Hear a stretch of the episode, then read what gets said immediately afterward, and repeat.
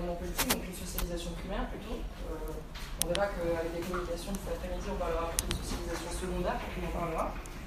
Euh, donc, donc l'engagement dans ces expériences repose sur des ressorts de socialisation singuliers et elle met en, œuvre différents euh, rapports à l'environnement politique qui ne peuvent en aucun cas être réduits, et c'est notamment ce que montrait euh, Lucille, à une logique de fuite, à un retranchement, mais qu'en fait ces formes d'engagement, elles reposent bien plus sur une mise en cohérence des idées avec les pratiques, des pratiques qui peuvent d'ailleurs se poursuivre, on verra avec certaines communications, à l'extérieur de la communauté. Alors, mais au-delà de l'engouement qui est suscité par euh, la mobilisation qui entoure euh, euh, ces, expériences au tout début et qui est souvent à l'origine de leur création, comment est-ce qu'elles résistent à l'épreuve, aux différentes épreuves du temps? Donc, la session de cet après-midi sera consacrée à l'étude des logiques de conservation et de transformation à, l'œuvre dans, ces expériences d'alternatives utopiques, à travers des communications qui interrogent l'influence de la mémoire des alternatives passées euh, sur les communautés actuelles, mais aussi les conditions de transmission des idéaux aux générations suivantes euh, et les phénomènes de résistance ou de négociation aux pressions institutionnelles ou aux conflits euh, internes et aux enjeux idéologiques qui les soulèvent. Alors on commencera par écouter Madeleine Salustio, qui était jusqu'à récemment doctorante au laboratoire d'anthropologie des mondes contemporains de l'Université libre de Bruxelles, et qui a soutenu sa thèse au printemps dernier. Bravo. Euh, et euh, une thèse donc, qui était intitulée, qui est tout à fait euh, dans l'axe de notre session, qui est, enfin dans, ce deuxième axe de, notre ST, puisque sa thèse est intitulée De la multiplicité des temporalités comme cadre d'analyse du renouveau de la, de la, paysannerie, le cas des collectifs autogérés du Massif central. Alors aujourd'hui, elle nous présente une communication sur les négociations et les tensions temporelles au sein des collectifs néo-paysans autogéré du sud-est du Massif central, c'est précis, euh, qui interroge les enjeux soulevés euh, par le refus du travail salarial et des temporalités imposées par euh, ce salariat. refus qui entre alors en conflit, on le verra, avec la responsabilité morale de l'individu vis-à-vis du collectif dans le cadre d'activités agricoles qui demandent un lourd investissement. Euh, on enchaînera avec la présentation de Marie-Charlotte Alam, donc, euh, qui est euh, doctorante au laboratoire Pacte, de l'Institut d'études politiques de Grenoble, où elle poursuit une thèse intitulée Innover pour changer l'école, pratique locale et politique nationale d'expérimentation pédagogique dans le système éducatif français, donc entre la fin des années 60 et 2005. et la communication qu'elle nous présente aujourd'hui, au-delà de l'utopie, les conditions de pérennisation d'une expérience pédagogique alternative, la ville neuve de Grenoble, entre 68 et 2005, interroge l'influence des changements politiques nationaux sur euh, la poursuite d'alternatives au système scolaire classique, euh, donc d'alternatives qui sont conduites depuis les années 70 dans les écoles publiques françaises, et en fait elle va soulever le problème de l'institutionnalisation de ces expériences. On continuera, euh, on poursuivra notre réflexion avec la présentation de Benjamin Dubertrand, euh, doctorant en centre d'anthropologie sociale du laboratoire interdisciplinaire Solidarité, Société, Territoire de l'Université Toulouse 2 Jean Jaurès, où il poursuit une thèse euh, intitulée Anthropologie des, modes de vie alternatifs en Ariège à partir du, réseau Woofing, qu'on a déjà évoqué ce matin. Et il nous présentera aujourd'hui une communication euh, Vivre dans les ruines de l'utopie en Ariège aujourd'hui, où il interroge le rapport entre là les mémoires des expériences utopiques conduites dans les années 70 et les alternatives qui se développent aujourd'hui en Ariège. il nous parlera notamment de l'influence de ce qu'il appelle, euh, en tout cas dans le texte, l'amertume utopique, euh, le sentiment d'un échec par rapport aux tentatives précédentes et euh, sur les possibles en fait qui sont aujourd'hui envisagés. Et enfin, Paolo Stupia, docteur en sciences politiques et membre du Centre européen de sociologie et de sciences politiques de l'Université Paris 1 Panthéon-Sorbonne, conclura ses interventions avec une communication intitulée que reste-t-il des utopies communautaires du retour à la Terre? Une comparaison latérale France-Californie, et qui est consacrée encore une fois à l'Ariège, euh, avec un terrain qui l'a conduit en mémoire de master, mais qu'il est en train de compléter euh, par un terrain à San Francisco, ou près de San Francisco, c'est ça? Plus haut que San Francisco.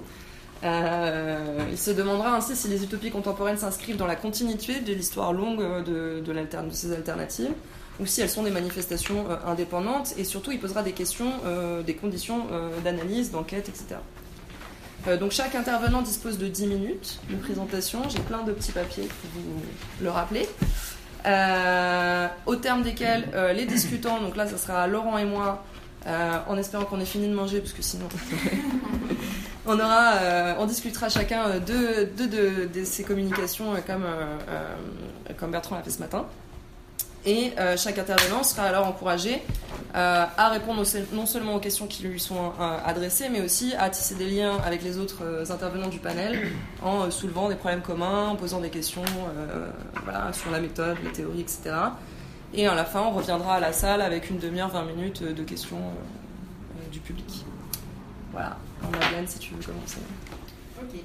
Bon, ben, merci, euh, merci pour tout, merci pour ta petite présentation, Marie.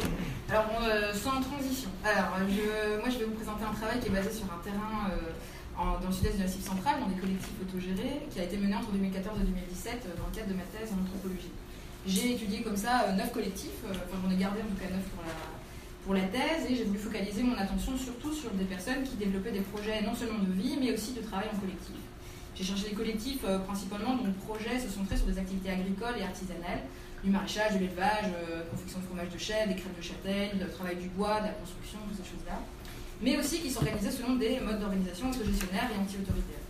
Alors la population que j'ai pu rencontrer, c'est des gens euh, qui varient. la population entre, elle varie entre 5 et 30 personnes selon les collectifs, issus pour les deux tiers de classe moyenne et ont entre en général 25 et 35 ans. C'est vraiment de la super mauvaise qualité de collection, mais, mais 25 euh, et 35 ans du coup, euh, c'est vrai que c'est pas grand chose, mais c'est intéressant de constater qu'effectivement ça saute aux yeux. Il y a peu de gens qui ont plus de 40 ans dans ces collectifs. il y a peu de, gens plus âgés, et pour cause, en réalité, il y a un énorme turnover dans les collectifs, même moi au sein de mon terrain, au cours de mon terrain, j'ai pu constater bah, voilà, des transformations parfois totales des populations euh, qui habitaient ces collectifs euh, que j'ai pu rencontrer. Alors ben, justement, c'est ce dont je vais traiter aujourd'hui. Euh, donc la population est instable au sein des collectifs. Pourquoi? Et je vais vous proposer ici une analyse temporelle.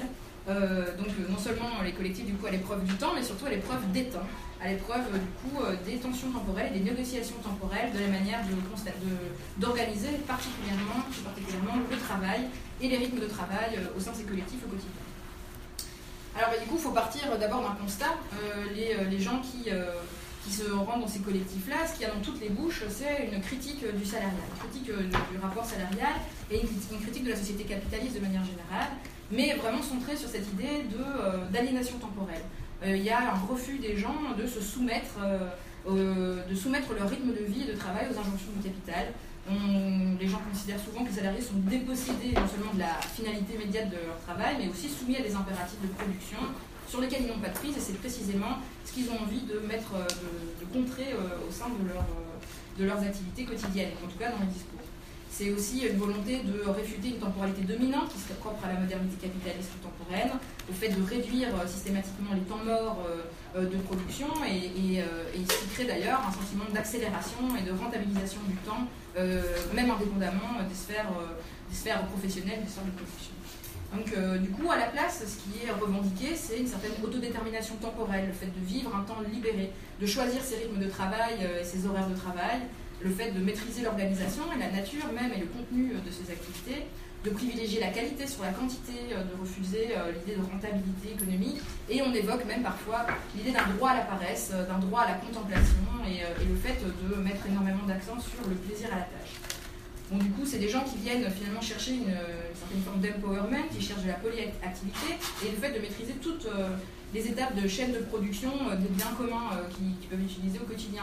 Une recherche de l'autosuffisance qui est très très forte, qui touche du coup tant l'alimentation que l'habitat, la mécanique et tout ça dans cette même réflexion, une place, euh, place importante est laissée à l'apprentissage, au papillonnage passionnel, pour utiliser un terme de Fourier, à la multiplication et au décloisonnement des perspectives professionnelles. On n'est pas là pour apprendre un métier, on est là pour être paysan.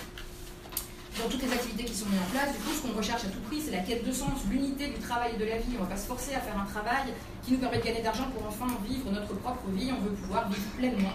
Et pour citer Gortz, s'identifier personnellement avec la totalité des registres de son existence et trouver dans cette identification son accomplissement personnel total. C'est une unité du travail et de la vie qui se fait euh, du coup, euh, dans ces collectifs-là. Bon, étant donné du coup la nature euh, agricole des activités qui sont mises en place, le quotidien des néo-paysans est évidemment influencé par la cyclicité saisonnière, la météo, le rythme de croissance des plantes, la vie des animaux, etc. c'est évidemment des choses qui contraignent et qui organisent le rythme euh, des euh, néo-paysans, mais euh, au contraire, c'est revendiqué. Ce n'est pas quelque chose qui est vu comme subi. c'est la vie au long c'est le contact avec les éléments qui est du coup opposé directement au travail du bureau ou au travail à la chaîne. Tout ce travail, qui est désormais appelé des activités, pour se démarquer du monde du travail qui est considéré comme suivi et aliénant, euh, s'organise collectivement, ce qui fait d'ailleurs surgir tout un ensemble de temporalités qui sont propres au mode d'organisation gestionnaire de ces collectifs. Donc les néo-paysans doivent s'adonner à des logiques de coordination de la vie commune pour se permettre de se répartir le travail, ce qui leur permet par exemple de prendre des vacances, on en a un peu parlé ce matin, ce qui est rare en situation d'exploitation classique. Euh, bon, alors du coup, les temps de discussion, de réunion, de négociation démocratique qu'ils mettent en place euh, créent ceci dit un certain, certain délai d'inertie décisionnelle qui peut parfois euh, contraindre les initiatives individuelles des individus et qui peut peser sur certains. on va en rediscuter. Bon, cette organisation, elle découle de cette organisation collective. Je vais super étudier, mais en fait, je dois tracer. De cette organisation collective découle une certaine matérialisation cette temporalité autogestionnaire qui se, du coup se manifeste par des outils de coordination omniprésents tels que les tableaux, les calendriers, les agendas personnels, etc et qui servent aussi par ailleurs de dispositifs de remise à l'ordre s'il y a trop d'inégalités dans les prises euh, en main euh, des tâches domestiques par exemple. Tous les moments de convivialité, donc les repas, tous les moments où on est ensemble, finalement finissent par devenir des moments de discussion et de coordination du travail. Finalement, petit à petit, dans ce monde qui se veut libérer du travail, on observe une omniprésence du travail dans la vie quotidienne qui se, qui se marque. Là, la nature agricole des activités fait que les individus sont soumis à une flexibilité temporelle énorme ils doivent se rendre disponibles pour les choses. Lorsqu'il faut faire quelque chose, les algues qui s'en vont, les chefs qui s'en vont, le fait qu'aujourd'hui il fait beau, donc c'est le jour où on peut faire ceci, cela, fait que les gens sont finalement euh, beaucoup plus euh, soumis à ces choses-là et toutes sortes d'activités telles que l'artistique ou les loisirs deviennent peu compatibles avec la priorisation euh, du travail agricole.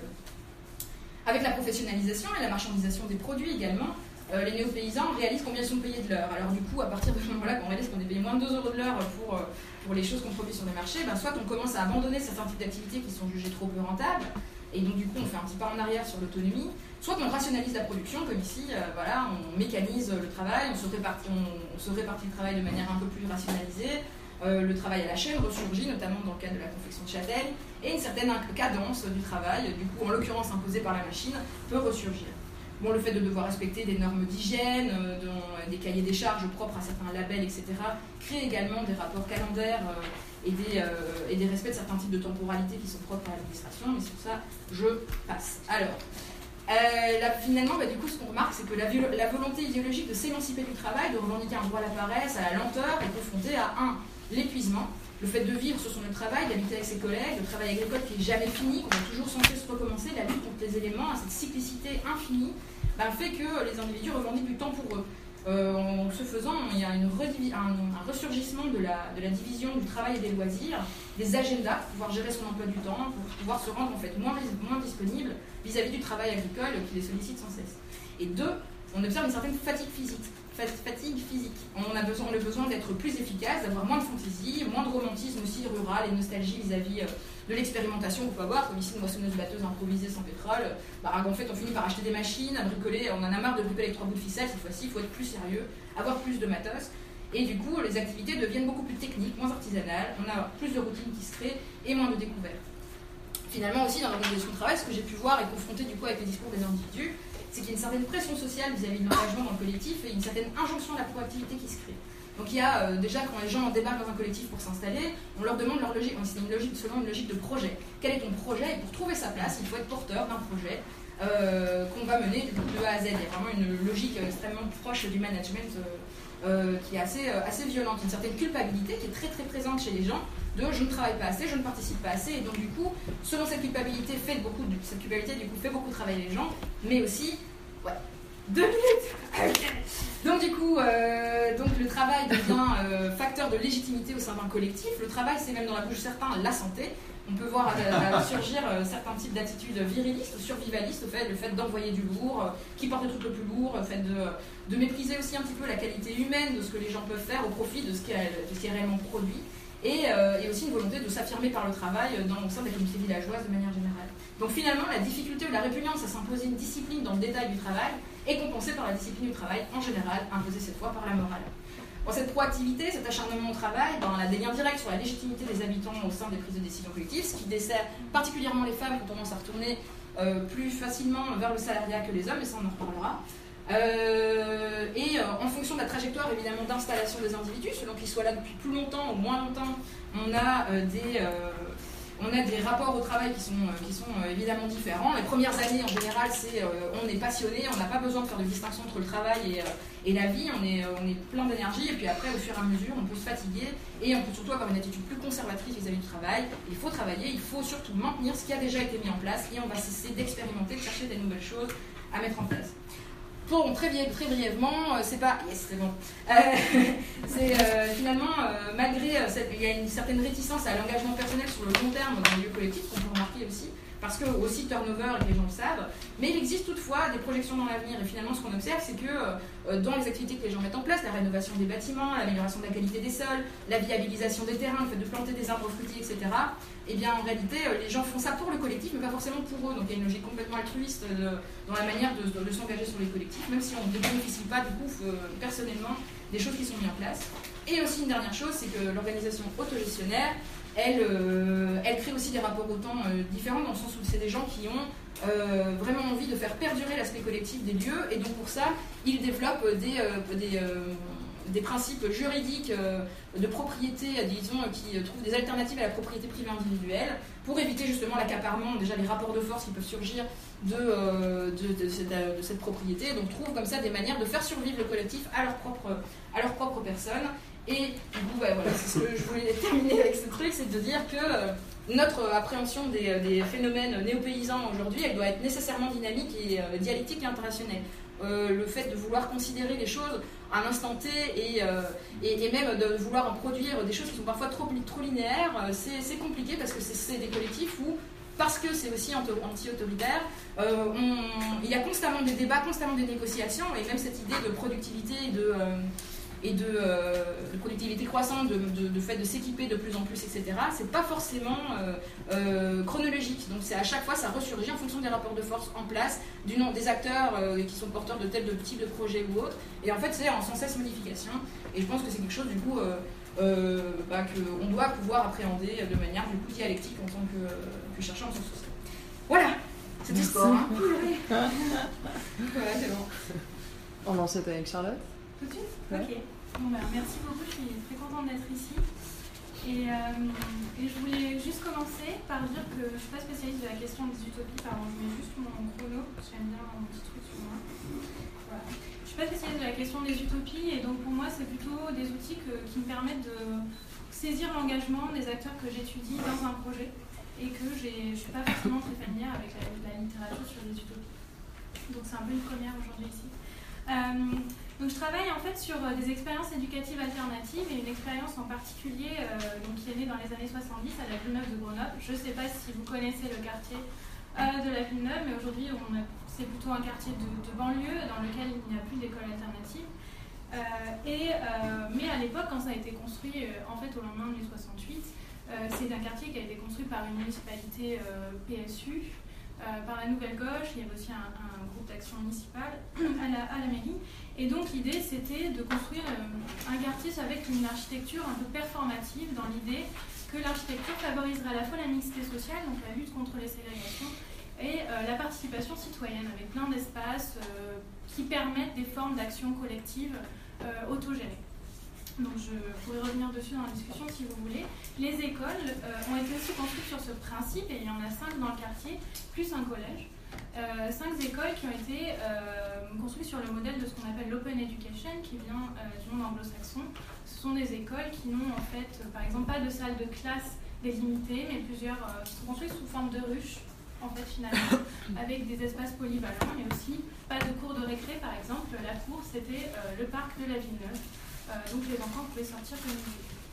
Voilà. Et donc aujourd'hui, la question que je vais traiter dans la, dans la, communication, c'est finalement euh, qu'est-ce qui va faire tenir ces expériences éducatives alternatives dans le temps? Donc il faut savoir que euh, dès le début de l'expérience, au début des années 70, des, militants, euh, surtout issus de la gauche autogestionnaire et de l'extrême gauche, vont investir ces écoles et vont y développer des projets d'éducation alternative. Et certains d'entre eux vont rester euh, pendant plus de trois décennies dans ces écoles. Donc il y a cinq écoles et dans certaines écoles seulement, on va avoir euh, l'émergence de formes euh, de finalement d'utopie autogestionnaire au sein des écoles. Je rappelle juste un petit truc, c'est que ces écoles-là, ce sont des écoles publiques, donc elles ont été autorisées par l'État dans, certains cadres administratifs, évidemment. Mais donc, elles ne sont pas privées. Publiques, ça veut aussi dire que du coup, elles sont soumises à l'inspection d'État et donc les inspecteurs d'éducation nationale venaient, ou essayaient de venir plutôt, inspecter les pratiques des enseignants. Donc, pour étudier finalement comment les enseignants parviennent à maintenir leurs pratiques, euh, en fait, je me suis, euh, intéressée à deux types de sources. En fait, je croise à la fois des entretiens biographiques avec ces anciens enseignants qui sont restés très longtemps dans les écoles et euh, les archives des écoles et les archives de l'administration, en me focalisant principalement sur des moments de conflit entre justement les enseignants et l'administration. L'idée, c'était de voir à travers ces conflits quelles sont les stratégies qui sont mises en œuvre par les enseignants pour essayer de perpétuer leurs pratiques alors même que celles-ci sont menacées. Et en fait, on, enfin, on peut revenir sur, les limites de cette approche et tout ça dans la discussion, mais l'idée c'était de, voir euh, comment les enseignants font face à deux types de menaces finalement. Les menaces institutionnelles qui viennent de euh, l'administration et qui vont mettre en cause l'organisation des écoles, et les menaces plutôt que j'ai appelées pédagogiques, qui sont finalement euh, des échecs pédagogiques, le constat d'un échec d'une certaine pratique pédagogique, alors que ce soit dans l'enseignement de la lecture, ou la montée d'échecs scolaires, ou la violence scolaire, etc., etc., et comment les enseignants parviennent finalement à surmonter ces échecs-là, avec l'idée que ces stratégies-là sont mises en œuvre pour faire durer euh, l'expérience. Donc je vais juste revenir rapidement sur la nature autogestionnaire du projet, et puis je vais euh, parler de ces deux, ces deux stratégies-là. Il me reste combien de temps? Ok. Donc, euh, très rapidement, sur, euh, sur la, sociologie politique des. Euh, C'est de l'autogestion. oui, je, je m'autogère. Alors, en fait, pour revenir sur la sociologie très très rapidement de, de ces enseignants, en fait, c'est vraiment une utopie autogestionnaire des années 60-70, donc avec des acteurs qui sont à la fois socialisés d'une part à des pratiques d'éducation populaire euh, il faut savoir qu'à Grenoble, euh, Peuple et Culture est une euh, organisation très très ancrée. Il y a beaucoup de, militants de Peuple et Culture qui vont investir ces écoles et donc ils vont investir avec eux et investir ce capital associatif et militant, mais d'autres associations d'EduPop aussi, dans leurs pratiques pédagogiques.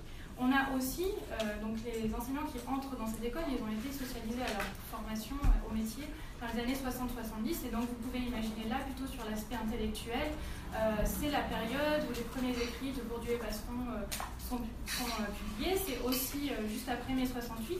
Et la plupart des enseignants vont aussi ben, s'approprier ces thèses de, sociologie critique de l'éducation. Je renvoie aux travaux de Julie Pagis, donc, qui a travaillé en particulier sur, sur, sur cette question-là. Et donc finalement, ces enseignants qui arrivent à la vie neuve, ils sont socialisés à des pratiques pédagogiques autogestionnaires et donc, ils vont mettre en œuvre dans leurs écoles une organisation autogestionnaire. Donc, évidemment, là, j'étudie pas finalement une utopie communautaire, mais au sein des écoles, il y a une forme de communauté qui se crée euh, finalement, euh, et qui a ces deux facettes, la facette autogestionnaire sur l'organisation, mais aussi dans la pédagogie.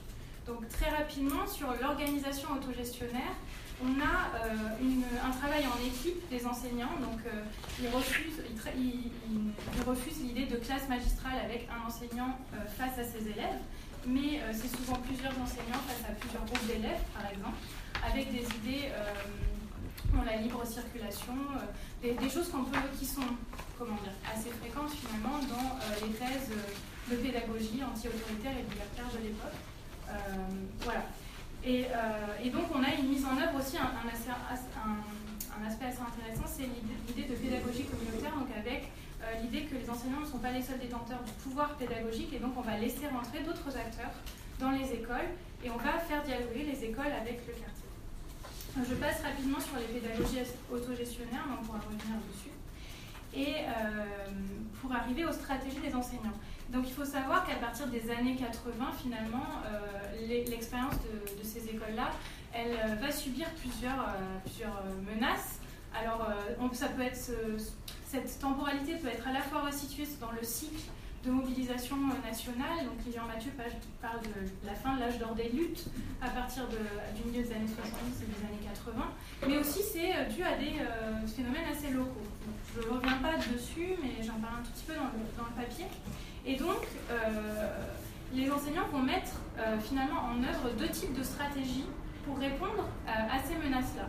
Alors il faut savoir qu'il va y avoir des menaces qui sont plus d'ordre administratif, c'est-à-dire que finalement l'administration va commencer à imposer un contrôle de plus en plus strict autour de ces écoles-là, c'est dû à plein de, facteurs.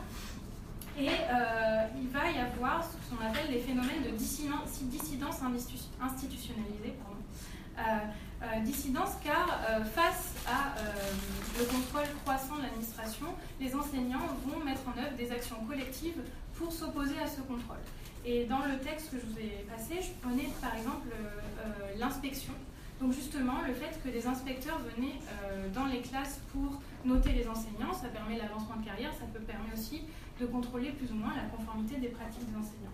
Donc il va y avoir toute une série de mobilisations collectives et individuelles des enseignants pour résister à ces, euh, formes d'inspection. Il faut savoir que les refus d'inspection n'étaient pas propres à la vie neuve à l'époque, mais très liés justement à ces mouvements autogestionnaires en éducation nationale. Et donc ils vont se multiplier à partir des années 80.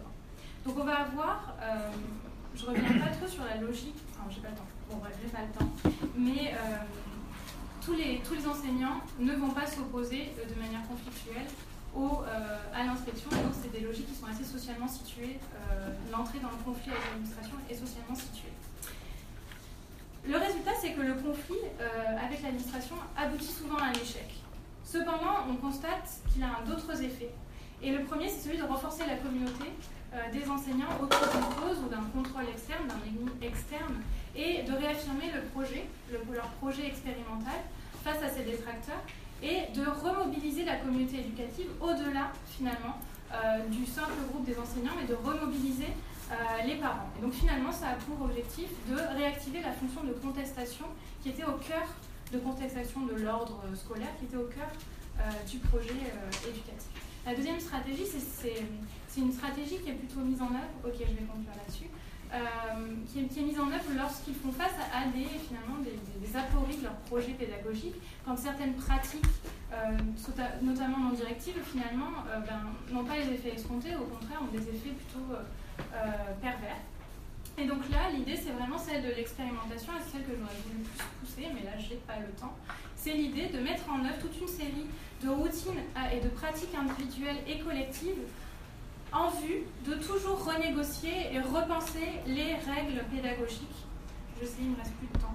Euh, les règles pédagogiques ou organisationnelles. Donc voilà, je vais conclure juste là-dessus. Il y a des formes d'auto-formation collective et de production de savoir collectif qui visent à réadapter finalement les objectifs et les pratiques euh, en, enfin, en vue euh, de les adapter aux contraintes, aux contraintes auxquelles ils font face. Voilà, et juste pour finir, cette stratégie-là, elle a pour résultat de toujours euh, euh, renouveler l'engagement des, enseignants puisqu'ils sont réamenés euh, régulièrement à réaffirmer leur volonté d'appartenir en fait à la communauté et de renouveler leur position au sein du groupe d'enseignants et donc finalement de discuter les règles et de renouveler cette engagement. Voilà, je suis mis là-dessus, je n'ai pas trop de temps. On, y reviendra. Merci pour votre écoute. Merci, on y reviendra dans le commentaire. Euh, mm. J'avais déjà prévu. Euh, du coup, je pense que c'est Benjamin qui enchaîne. Oui. Très bien. Euh, bien, bonjour à tous. merci encore pour l'invitation. J'ai commencé mes études à côté, à Bordeaux 3. J'avais jamais trop eu l'occasion de traverser la voie du tram pour venir de ce côté. Donc, merci de me fournir enfin l'opportunité de le faire. Euh, moi, je vais vous amener euh, dans les Pyrénées ariégeoises, euh, autour d'un petit village qui s'appelle Massat. et donc, je vais évoquer en fait cet, élément qui m'a un peu surpris quand je, suis arrivé là-bas pour mon enquête de terrain dans le cadre de ma thèse, sur le fait en fait de pas trouver tellement de collectifs et de communautés. Donc, rentre potentiellement pas trop dans le dans le sujet, mais euh, finalement j'en ai quand même trouvé une qui va me servir euh, de fil rouge pour évoquer euh, le fait que autour de Massat aujourd'hui, la forme communautaire et pas la, forme de vie alternative qui, est, qui est privilégiée. Et effectivement, j'ai parlé d'amertume utopique, j'aurais pas la prétention d'en faire une notion, sachant que tout ce que je vais dire là est un peu périphérique par rapport à ce dont je traite euh, dans ma thèse. Donc c'est plus un ressenti qui émane euh, de, séjours réguliers sur le terrain et, de, discours à droite à gauche sur le fait qu'on ne croit plus trop à, l'utopie communautaire et qu'on est plus dans des projets de vie aujourd'hui individuels, voire dans certains cas individualistes. Donc pour parler de ça, euh, je vais prendre l'exemple de, quand même une communauté qui s'est maintenue euh, depuis les années 70 euh, à Massat, la communauté de, Ramounat. Et donc là, il ne s'agit même pas de, raisonnement inductif, hein, il s'agit simplement d'une étude de cas qui permet peut-être de révéler des, tendances sur cette amertume utopique générale. Donc très rapidement, de manière un peu très rapide. Euh, Ramounat, euh, c'est une communauté qui a démarré dans les années 70 euh, de manière assez classique de plusieurs couples, plusieurs familles allemandes qui émigrent en Ariège pour vivre plus proche de la nature, loin de la société, de Babylone, la, société de consommation, etc. De, avec euh, l'idée de réinvestir massivement une vallée euh, autour de Massat, de s'installer euh, de manière assez, assez nombreuse, plusieurs dizaines de personnes, et d'un projet vraiment de contre-société, quoi. Bon, assez, comme il y en a eu un, peu, un peu partout, autour d'un personnage notamment charismatique qui s'appelle Peter, qui est un des, peu, des leaders de, de ce mouvement à ce moment-là. Bon, et cette communauté, elle va connaître euh, le destin euh, un peu de beaucoup de communautés. Elle va être confrontée à deux problèmes euh, généraux assez rédhibitoires, qui va être d'une part la question de s'émanciper de, la nécessité, c'est-à-dire de réponse aux besoins de base dans une perspective d'autonomie matérielle, et la difficulté à, répondre à cette autonomie matérielle, sachant que c'est une communauté qui va se baser, alors c'est pas, pas terrible de, définir les gens par le négatif, mais là ce sera plus rapide de dire qu'ils n'utilisent pas de, machines fonctionnant au pétrole, euh, peu d'électricité, euh, et euh, un, rapport à la notion de confort assez, assez particulier, la volonté vraiment de se passer d'électricité, de, machines fonctionnant au pétrole, etc. Ce qui induit, enfin qui va conduire en tout cas, qui met en perspective cette question de la difficulté de réponse aux besoins de base. Bon, et l'autre difficulté, ça va être des difficultés d'ordre relationnel, avec euh, donc euh, des, euh, des disputes au sein de, entre ces différents couples, ces différentes familles, puis au sein même des couples, des séparations. il y a tout un discours sur le fait que les femmes ne supportent pas la vie dans la montagne et s'en vont systématiquement. donc de difficultés qui auraient dû amener à la fin de la, communauté, euh, ce qui s'est vu dans plein d'autres cas. Mais en fait, euh, la communauté va perdurer euh, dans le temps. Ils vont se retrouver, à un moment donné, Peter va se retrouver seul ou quasi seul. Bon, la ferme, je ne l'ai pas dit, mais elle fait 60 hectares. Donc on imagine bien que c'est difficile de faire perdurer un lieu de 60 hectares euh.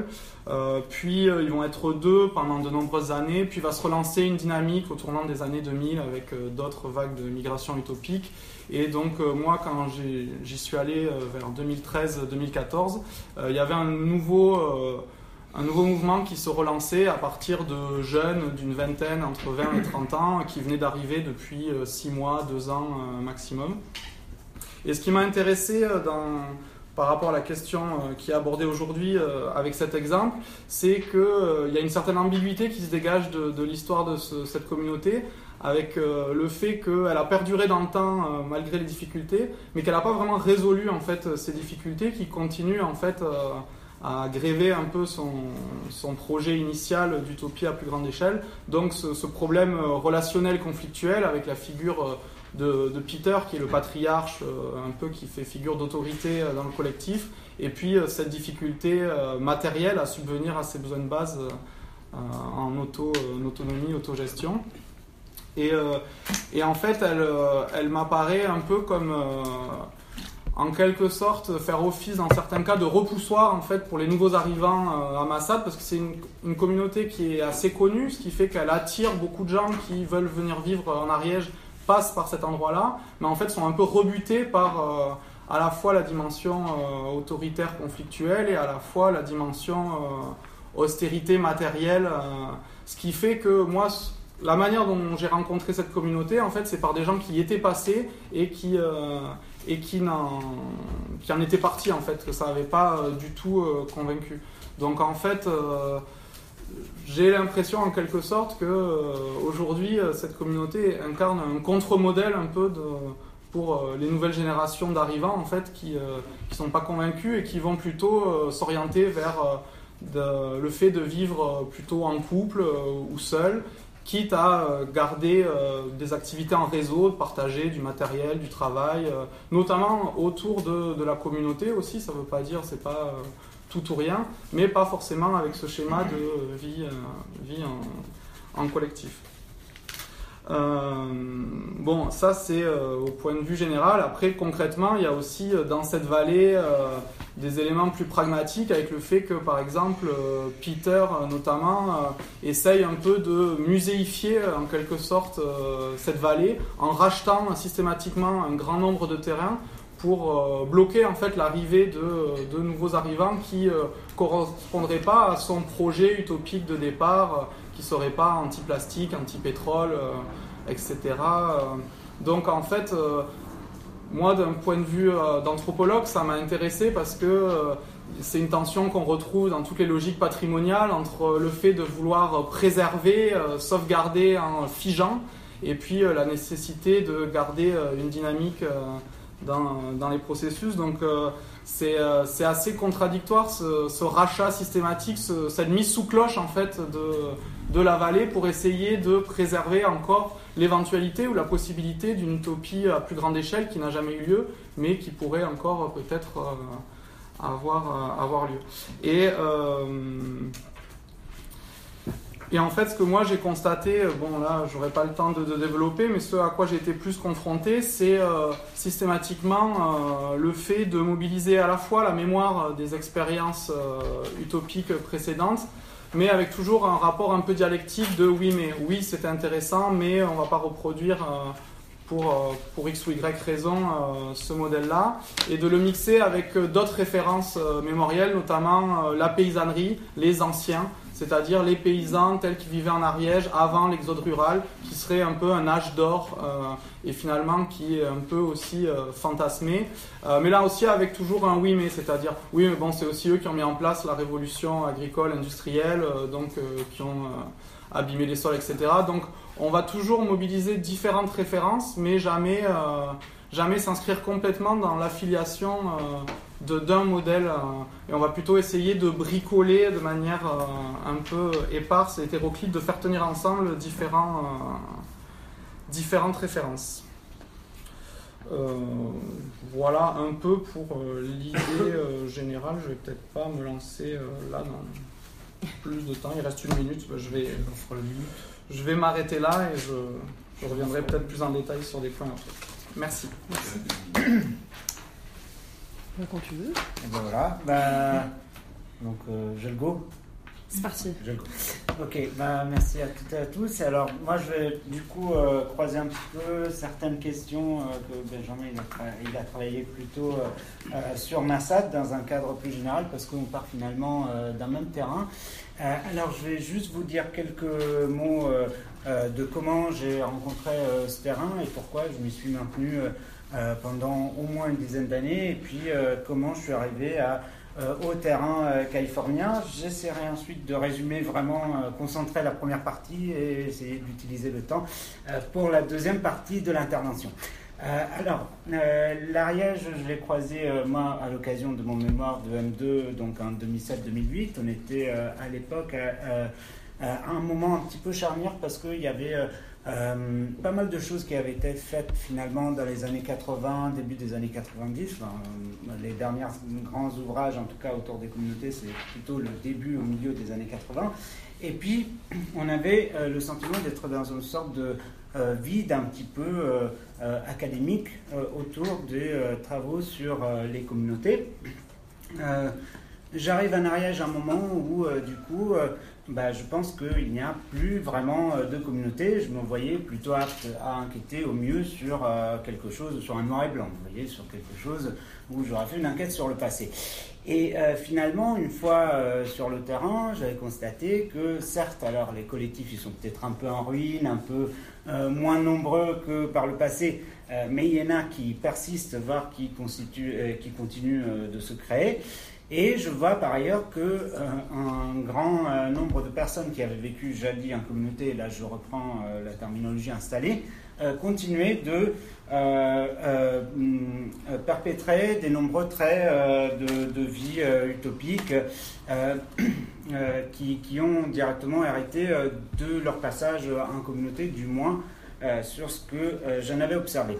Et euh, j'avais du coup essayé de répondre un petit peu, peut-être à la hâte, mais à une question qui avait été posée dans une préface euh, de l'ouvrage de Daniel Hervieux-Léger et euh, Bertrand Hervieux sur le retour à la nature, où il s'interrogeait en disant finalement que reste-t-il 30 ans plus tard de l'expérience des néo-ruraux? Alors, effectivement, dans un mémoire de Emma, c'était difficile de, pouvoir répondre à cette question. Euh, donc, bah, euh, même si j'ai fait une thèse sur un autre sujet, etc., j'ai quand même continué euh, à rester sur ce terrain, en m'autocritiquant beaucoup, hein, y compris, et en développant finalement un rapport qui est à la fois sociologique, à la fois très très affectif au terrain, ce qui a ses avantages et ses inconvénients. Euh, euh, de fil en aiguille, euh, j'en viens à un petit peu faire des interventions, des colloques, des, communications, et j'ai été invité à présenter une partie de mes travaux en Californie l'année dernière. J'ai profité de cette occasion, du coup, pour commencer un nouveau terrain, là aussi rencontré un petit peu par hasard parce que je me suis focalisé sur une partie du mouvement hippie californien qui est assez spécifique. Hein. c'est autour d'un collectif qu'on appelle les Diggers. Hein. Euh, c'était, un petit peu euh, la partie la plus politisée du mouvement de San Francisco, du moins celle qui faisait le lien entre les hippies et d'autres expériences politisées dans la baie de San Francisco. Et donc j'étais amené à explorer euh, des, euh, un terrain, justement un nouveau terrain qui est euh, au nord de San Francisco. Et ce que je vais vous dire aujourd'hui, du coup, c'est à comprendre plus comme un work in progress par rapport à quelque chose de figé. Hein. Là, bah, avec Simon Ridley ici présent, on va y retourner dans deux jours exactement. donc j'avais prévu de, pour un mois et demi d'enquête, donc j'espère qu'on pourra vous en dire plus bientôt. Bon, euh, alors j'avais juste euh, prévu du coup une première partie euh, qui, sont, qui était consacrée à des questions de non généraux, mais je vais y aller très très vite. sur cette première partie, j'interrogeais à la fois, j'aurais voulu interroger si j'avais le temps, à la fois le double sens du mot utopie et du mot néo-euro pour vous montrer que dans le terme utopie, il y a à la fois un aspect qui est lié à la fuite, mais aussi à la recherche d'un lieu de bonheur. Donc c'est les deux choses.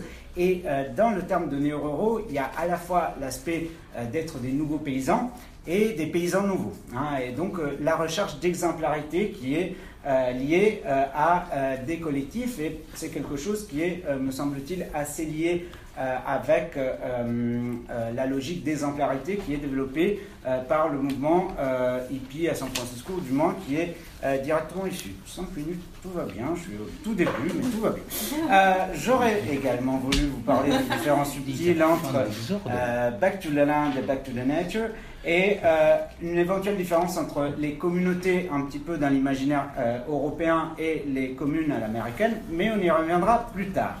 Euh, tout simplement, euh, pour vous dire que euh, le cadre comparatif latéral, ça je vais en dire deux mots quand même, c'est un cadre qui permet non pas de confronter frontalement un nous et un eux, mais de confronter, de juste apposer les cas et des cas que tout oppose au premier abord. Effectivement, bon, on est peut-être assez désorienté au premier abord d'entendre une comparaison entre un petit point de l'Ariège et un county qui est dix fois plus grand en Californie. Néanmoins, c'est euh, au niveau d'habitat, euh, la, Californie elle est bien plus dépeuplée que l'Ariège.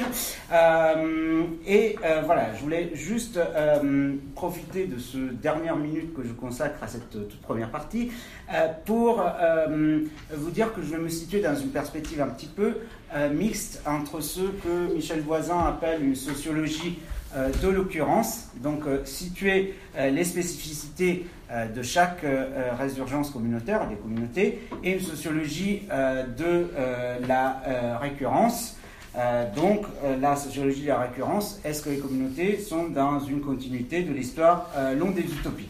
Et à mon sens, ça c'est quelque chose qui touche directement aux temporalités et qui doit être laissé en suspens.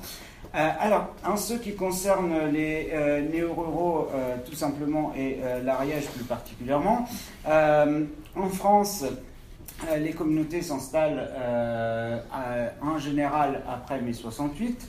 Euh, en général, les, communautés euh, du, retour à la nature euh, s'installent sur, celles, sur les deux diagonales de l'île, finalement, celles qui ont été identifiées par les géographes. Mm. en Californie, la distance par rapport euh, à la ville, me semble-t-il, c'est quelque chose qui est euh, un petit peu euh, majeur dans le sens qu'en France, on a quand même une densité de population et une configuration géographique qui permet quand même moins de s'extraire dans des endroits où on est complètement à l'écart des, des, villes. Et même en Californie, les communautés dans le nord de la Californie ont été progressivement repoussées toujours plus au nord de San Francisco. Alors, pour euh, le quand et le combien, bon, euh, effectivement, euh, on, a dit c'est après mai 68, mais on peut faire une hypothèse qui est une grande vague d'installation, effectivement, qui s'arrêterait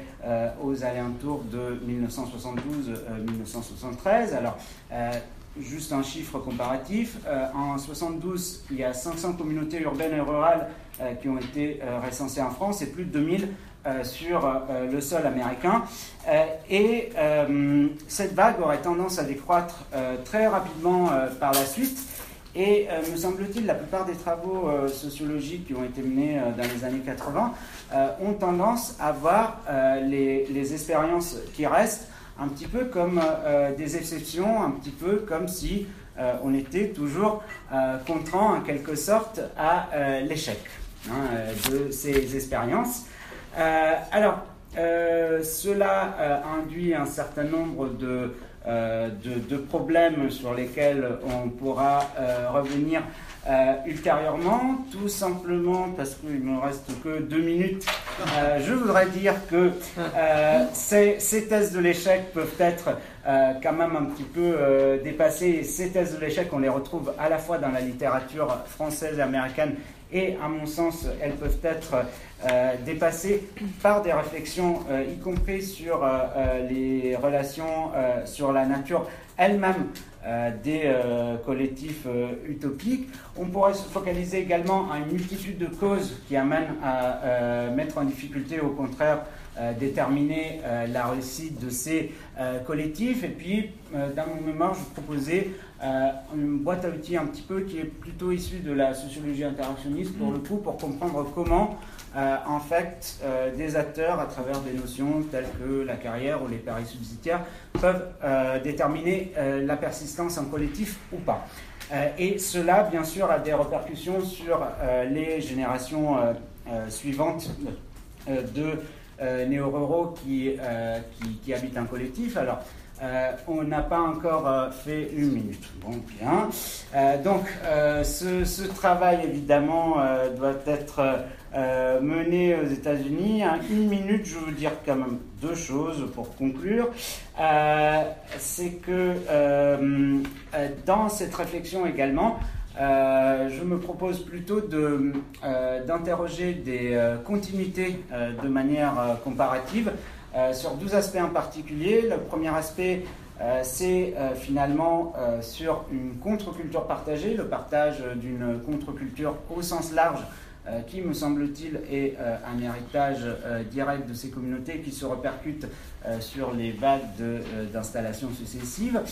Et puis, je voulais revenir deux secondes sur les rapports à la nature et à l'écologie radicale, puisque euh, dans euh, euh, les collectifs français comme californiens, bah, on a le développement d'un discours qui est porté sur une critique radicale de la société et ce tournant, il pourrait là encore être comparé, là être, encore être compris de manière comparative en prenant à la fois des éléments très conjoncturels, très liés aux mobilisations de 68 et le tournant des années 70, et à la fois sur quelque chose plus large qui pourrait inclure euh, tout un certain nombre euh, de réflexions plus philosophiques et plus anthropologiques sur lesquelles on reviendra tout à l'heure parce que mon temps est terminé. Merci. Je suis désolée, mais vous aurez encore 10 minutes pour euh, poursuivre avec les questions dans les commentaires. du coup, est-ce qu'on fait 7-8 minutes chacun? 7 minutes 30. 7 minutes 30 Allez, 8 ça, ça fait 4 par. Alors, je me mets un chrono parce que moi aussi, j'ai fait plein de commentaires sur vos deux. Du coup, moi, je m'occupe des filles. Euh, c'est un hasard, c'est un hasard, mais euh, voilà. Euh, et du coup, moi j'ai fait des longs commentaires, donc je vais essayer aussi de respecter mes 4 minutes, si jamais il y a quelqu'un qui veut me mettre son nom. alors, du coup, je vais commencer par Madeleine. Euh, déjà, je suis très contente euh, parce qu'on s'était vu dans un autre euh, colloque il y a des années et je suis très contente de voir ta thèse finie et d'en entendre parler parce que je trouve que c'est vraiment très intéressant et c'est en fait cette question du temps, c'est comme toi tu le dis un petit peu dans le texte que tu nous as donné avant, c'est quelque chose qui était approché par la sociologie classique un peu plus, mais qui a un peu disparu en fait des questionnements contemporains et pourtant qui apporte énormément, on le voit dans toutes vos communications, énormément de, de choses et, du coup on était assez content d'avoir un panel là-dessus. Alors, euh, du coup, euh, Madeleine, euh, dans ta communication, tu développes ce que, enfin, ce que j'ai trouvé notamment intéressant, c'est que tu développes une approche, je dirais, sensible en fait, des tensions qui sont soulevées par les différents enjeux temporels rencontrés dans, ces expériences utopiques, puisqu'en fait, tu te bases beaucoup sur les représentations que s'en font les individus et leur évolution au fur et à mesure des années qui passent et de, des changements en fait auxquels ils vont être confrontés à la fois dans l'organisation, euh, sociale de l'utopie et, euh, et euh, dans leur vie personnelle. et du coup, tu interroges comme ça les effets subjectifs des activités qui sont mises en place par les néo-paysans pour s'émanciper des rapports sociaux, et notamment du coup des rapports temporels qui sont liés au salariat. Et tu discutes, et ça c'est vraiment un truc très, que je trouve très fin dans ton analyse, des inégalités qui émergent en fait de ces, de ces, de ces tensions temporelles en fait. et du coup, c'est pas mal sur ça que je vais revenir. Euh, ce qui est assez singulier aussi dans ton travail sur les communautés utopiques, c'est que tu les approches euh, par. Euh, je trouve que c'est un truc qu'on retrouve. Alors, pas sur le même sujet, mais on, retrouve ça dans les différentes interventions du panel. C'est que tu les abordes par, des questions qui sont assez proches de ce qu'on interroge en sociologie du travail ou en sociologie des professions. Et notamment avec les questions de plus en plus prégnantes de, l'épuisement, du burn-out, dans, le texte que tu nous as fourni, qui est, une expression qui est utilisée. Euh, par tes enquêtés, mais aussi du dégagement d'un temps pour soi qui est donc arraché à une vie euh, collective intense. Euh, et tu montres du coup qu'on assiste de plus en plus, à fur et à mesure du temps, à des logiques d'individualisation, de recherche d'un espace, enfin d'un temps, tu parles d'un temps, mais en fait, ça on le verra avec ta communication, Charlotte, il y a aussi un rapport à l'espace en fait qui, qui, se dégage. c'est peut-être quelque chose aussi que, sur lequel tu pourrais revenir, des intersections en fait entre la question du temps et, la question, de l'espace. Euh, mais aussi du coup une logique de, professionnalisation de l'activité qui va contribuer à réintégrer en partie ces expériences dans des normes commerciales, peut-être, je sais pas capitalistes, mais en tout cas commerçantes euh, dominantes. Euh, donc tu parles de la mécanisation, etc. Mais aussi cette distinction des sphères, enfin des temps privés et des temps collectifs, et qu'on retrouve dans la communication de Charlotte sur la question des espaces privés et publics qui sont souvent dans ces utopies qui sont dissous en fait. Ces, séparations-là, elles sont euh, dissoute. Euh, bah, c'est pour ça que je parlais de vie quotidienne ce matin euh, avec la communication de Lucille, c'est parce qu'en fait c'est ça le concept de vie quotidienne, c'est la dissolution en fait des espaces et des temps privés et publics dans un, truc qui doit tout politiser en fait. mais aussi donc du temps de travail et du temps de loisir. Et donc, je pense que je suis largement. Ouais, putain, il reste 30 secondes, c'est difficile. Hein. Du coup, euh, je me demandais juste sur la question de l'épuisement, est-ce que, euh, je ne sais pas si c'est, euh, ça rentre dans le cadre de tes terrains, mais est-ce qu'il y a des évolutions différentes quand ces expériences se déroulent vraiment en huis clos, c'est-à-dire dans des espaces très excentrés, et où du coup les gens sont les uns sur les autres tout le temps, ou même, même s'ils peuvent avoir des habitations un peu séparées, ou quand c'est plus dans des villages, parce que je pense, moi, mon expérience dans les ZAD, c'était peut-être plus facile à certains moments parce que c'était à, une échelle un peu différente. Et donc du coup, ça permettait aux gens de pouvoir aller ailleurs, de pouvoir parler avec d'autres gens, etc. Et donc il y avait un peu moins cette pression-là, même si du collectif, même si elle, existait quand même. Alors j'ai juste soulevé deux questions que je vais pas trop développer parce que je suis déjà un peu en retard. Euh, il y a deux choses que je trouve très intéressantes euh, dans ton travail, euh, dans ce que tu nous as présenté là et que tu abordes juste comme ça, mais du coup ça serait intéressant peut-être de le développer là dans ton commentaire. c'est l'idée que la professionnalisation elle passe notamment par le fait d'exercer un métier à l'extérieur et qu'en fait notamment quand tu t'intéresses à l'emploi du temps, je trouvais cette expression intéressante des individus, tu vas tu remarques beaucoup de différences liées à l'âge mais surtout liées au genre avec, euh, comme tu l'as évoqué, des femmes qui vont conserver, avoir tendance à conserver un emploi salarié, notamment quand elles ont des enfants. Euh, et qui donc, euh, parce qu'elles elles, participent moins à la vie quotidienne, mais surtout aux tâches en fait, agricoles, etc. Et donc elles vont moins apprendre de choses. Donc c'est les hommes qui vont développer une expertise.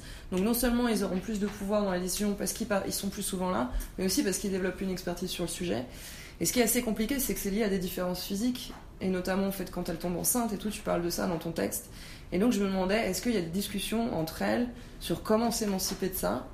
Et peut-être que Lucille aura des commentaires je sais pas, sur comment on fait dans les collectifs quand on est une femme et quand on a des contraintes physiques comme ça, pour ne, quand même euh, ne pas se retrouver dans un rapport euh, de genre euh, comme ça. donc voilà, et puis bon, cette question du, du rapport entre l'espace et le temps. Et il y avait un autre truc, je sais pas si tu veux le développer parce que là t'en as pas trop parlé, en fait, ça résonne beaucoup avec la communication de Benjamin. C'est qu'en fait, euh, les, utopies ont tendance à se scléroser quand il n'y a pas de renouvellement démographique. donc toi, c'est Peter qui, qui, le contraint. Toi, tu montres quand même qu'il y a beaucoup de, changements, il y a beaucoup de choses qui ont été, qui sont différentes des expériences précédentes. Et tu parles notamment, je ne sais pas quel lien tu fais entre les deux, du rôle que vont avoir les visiteurs. Donc ça va être les woofers, les semi-nomades, les personnes de passage, etc.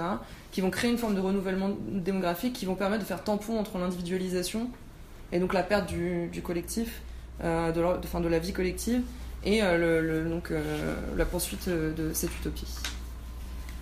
Donc voilà, alors je vais, sur retard. je voulais parler de vos méthodes et tout, mais bon, c'est pas grave. du coup, Marie-Charlotte. Euh, on fait comme ça, on fait tout d'un coup et puis après on fait comme ça Alors, euh, donc je vais pas faire un résumé.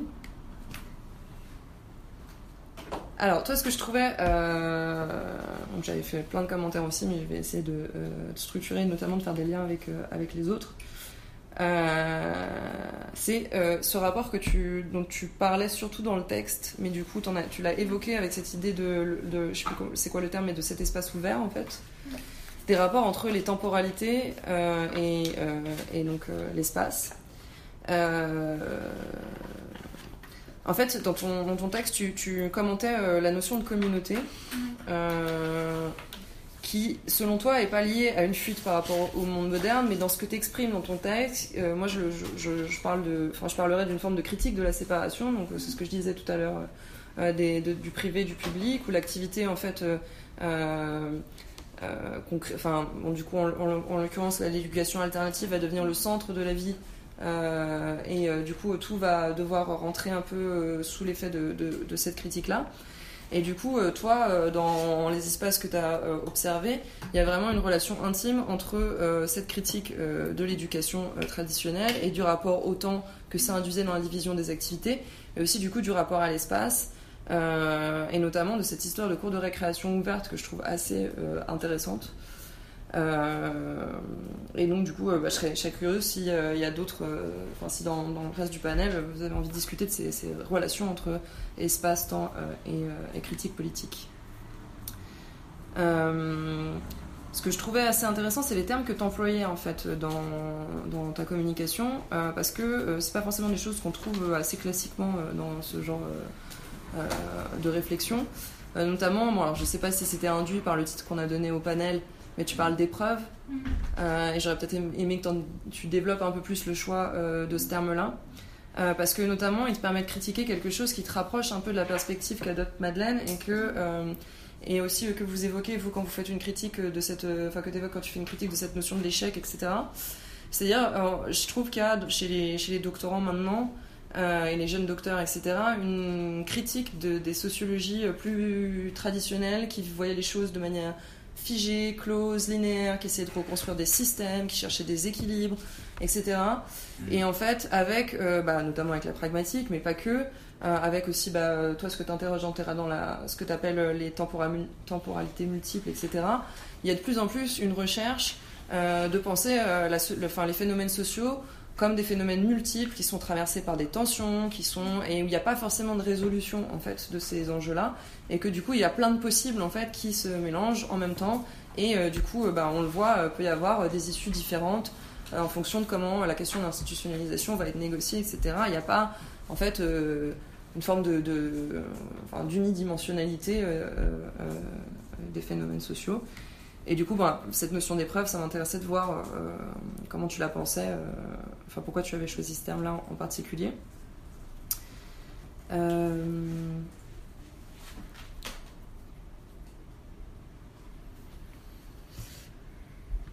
ah, Il y avait un autre truc aussi qui, par, par rapport à la communication de Benjamin, parce que c'est quelque chose qui est récurrent en fait dans vos différents questionnements bah, sur le temps, donc cette question du rapport entre conservation et changement. Je vais m'arrêter là, désolé. Euh, c'est que euh, Benjamin, un des gros problèmes, je l'ai déjà évoqué tout à l'heure, c'est de, ce que tu as observé avec Peter, c'est qu'il y a une volonté de conserver en fait euh, les idéaux de départ, et que du coup ça va se faire par une, une exclusion en fait du renouvellement démographique, alors que toi sur ton terrain, c'est l'inverse, c'est-à-dire que tu dis que c'est les mêmes profs depuis 30 ans, et pourtant il y a cette, euh, donc cette euh, idée d'expérimentation permanente que j'aimerais bien que tu développes un peu plus, surtout que tu n'as pas eu le temps de le faire, euh, qui va faire qu'en fait ça se renouvelle beaucoup. Et du coup, bon voilà, si tu peux développer un peu plus là-dessus. Merci. Oui, je, vais, essayer de tenir un peu donc, dans, le temps en, me centrant, puisqu'on s'est partagé la tâche sur les deux derniers papiers, même si j'essaie de faire des échos aux deux premiers. Euh, le dossier qui a été dit ce, le-